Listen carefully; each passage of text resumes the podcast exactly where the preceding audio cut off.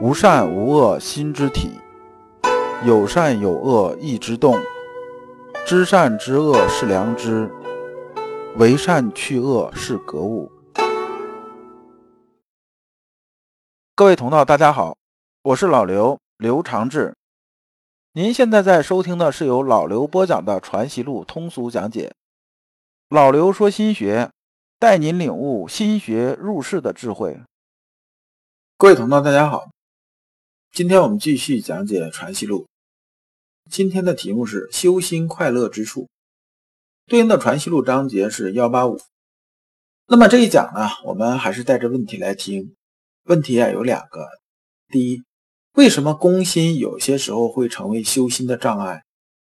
我们知道私欲肯定是修心的障碍，但是呢，攻心有些时候也会成为障碍，这是为什么呢？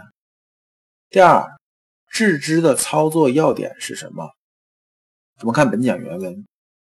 庚辰王启周再见先生，问：近来功夫虽若烧之头脑，然难寻个稳当快乐处。前面这个庚辰呢，写的就是以前呢历法的纪年的方式，这个我就不去解释了。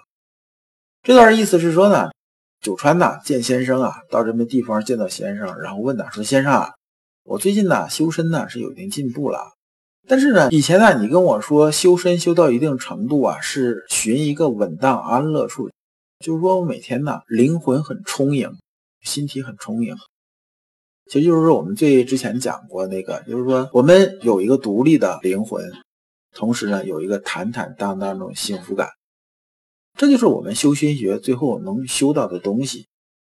说但是我按照你这个修啊，我修到现在。我好像没感觉到稳当快乐呀，说这是为什么呢？我们知道快乐是什么呢？快乐是一种心理的感受。这是先生回答说啊，而却去心上寻个天理，使正所谓理障。此间有个诀窍。这么看“理障”两个字，“理障”这个词啊，以前没出现过。理啊，这里边呢还是天理的意思啊。天理呢，就是攻心正念的这个意思。那么。这里边呢讲啊，大家啊修习的时候啊都很清楚，我们有私欲、有邪念呢，有贪嗔好恶啊，肯定是我们心体恢复天理这种障碍，这很容易理解嘛。就是我修的时候，一会儿冒出个私心来，一会儿冒出个私欲来，一会儿冒出点邪念来，我们确实很有障碍的，很难能恢复天理啊这种状态。但是呢，我们为什么攻心正念有些时候也会成为障碍呢？这边呢，如果纯粹从修心这个角度来说呢，这个说的又比较抽象。样老刘举个例子，打个比方啊，比如说我们春天呢种下一棵树啊，是松树也好，杨树也好，是吧？我们把种子种下去了，种下我们心态是什么心态呢？我们当然希望它能长成一个苍天大树啊，最后能成才，对不对？我们这心念肯定是正念，是吧？但是由于啊，我们这种心念呢，我们每天就去什么呢？每天到地里边刨开看看，说种子哎发芽了没有？好像没有，没有在干什么？明天接着来刨。你这种搞法呢，肯定会什么呢？肯定会把种子啊这自然成长这种节奏啊打乱的。这个打乱之后，种子还能长出来了吧？这就很困难了。这也就是啊，我们上篇讲啊关于路程篇的时候讲到的，急于求成，欲速而不达。就是我太想啊去做个好人，太想做件好事儿，那么结果呢？结果把事情办糟了。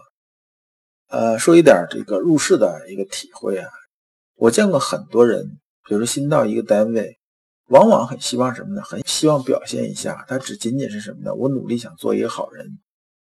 但是呢，当你情况没有摸清楚的时候，上来就想做个好人，你往往太多东西看不清楚了。而这种啊不甘寂寞呢，往往会让有些人呢，在一个单位里头根本活不了多长时间，就会被干掉。老刘说这句话啊，不是说让大家心里边有这种阴谋论或者厚黑学的东西，而是告诉什么呢？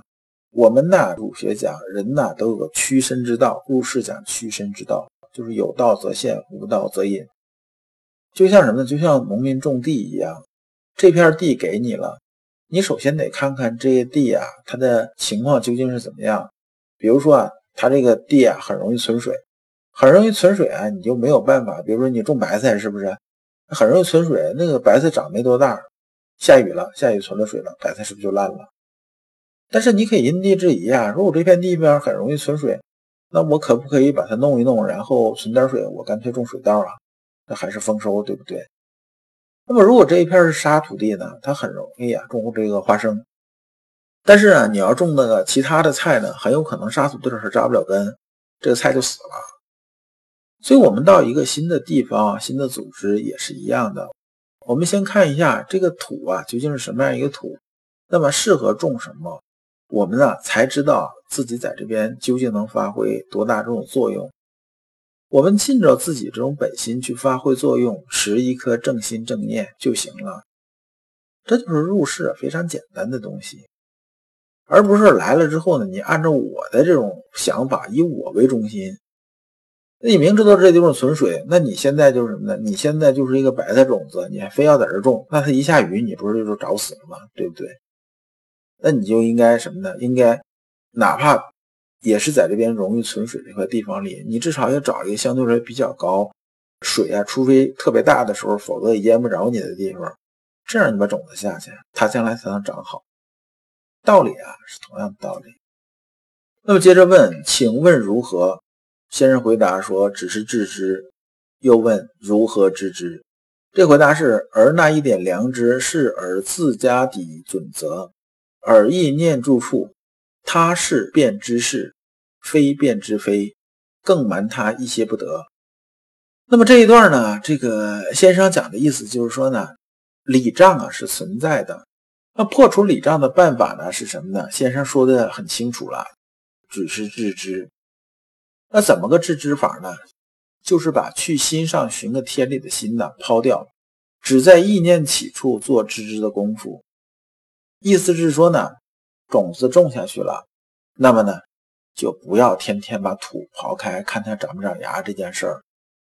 你做的事情是什么呢？只需要勿忘勿助就可以了。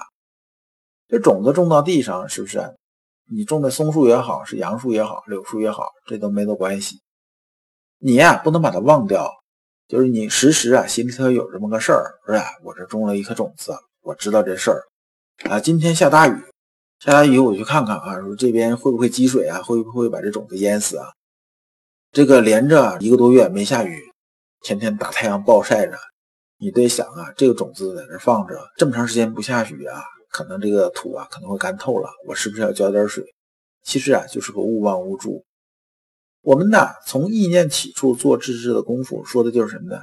说的就是说呢我们在应变，不断的应变，不是刻意，而是应变。就是刚才老刘举这个例子，这个水太大了，我们考虑它是不是淹到过去啊，放放水。太阳太毒了，这晒的时间太长了，那我们去过浇浇水。这种啊浇水施肥培土的工作啊，实际上就是培养啊我们的心，这就是啊破除礼障的方法。这个致知啊讲到这里啊，就是心学功夫中非常具体的一环。就是先生很早的时候只强调诚意，到现在强调致知，就是说先生这种思想啊也是有进展的。就诚意和致知啊，它中间是不矛盾的。所以心学啊，修心性啊，落到最终啊，还是落在致知两个字上。也就是说，随时随地就意念发起之处做克思复理的功夫，就是在勿忘勿助的情况下应变。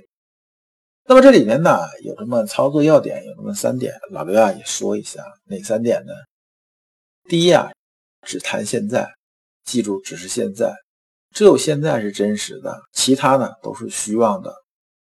因为以前的已经过去了，以后的还没有达到，一定要在在当下，在这个心念起那一瞬间，这就是现在。第二呢，就是在当下这一时刻，必定有一件明确的行动步骤要采取。你需要做的就是抓住这明确的这一点。比如说现在下大雨了，这是当下。那我们要做什么呢？马上我拿把铁锹啊，就去啊挖一个排水沟，保证啊这水存不下，不至于把种子淹死。这就是明确具体的行动步骤。第三呢，就是强调在时间目标都确定之后啊，排除其他干扰行动。这个致良知啊，这个致知啊，这个致的意思啊，其实就是表示行动。说呢，我清楚是什么呢？这时间呢是当下，那个目标呢？目标现在下大雨了，下大雨，我挖条排水沟把水排出去。这时候会不会有其他这种干扰呢？会有，但我们要把其他干扰啊排除掉，再去行动，这是真正啊致知这种功夫。你开始啊打坐，开始触摸心体啊，我讲这些你一点就透了。如果啊你没有做这些呢，可能听我这么讲，你会有个大概。对你啊，以后修这些东西啊，还是有帮助的。如果你不知道如何进入心学殿堂，如果你在为人处事时经常左右为难，如果你在入世践行时经常茫然无措，那么你可以加老刘的微信。老刘的微信是老刘说心学的首字母加三个六。老刘为你答疑解惑，带你趟过晦涩的暗河，到达智慧的彼岸。那么这一讲呢，我们就讲完了。下一讲我们讲人人皆可为尧舜。感谢诸君。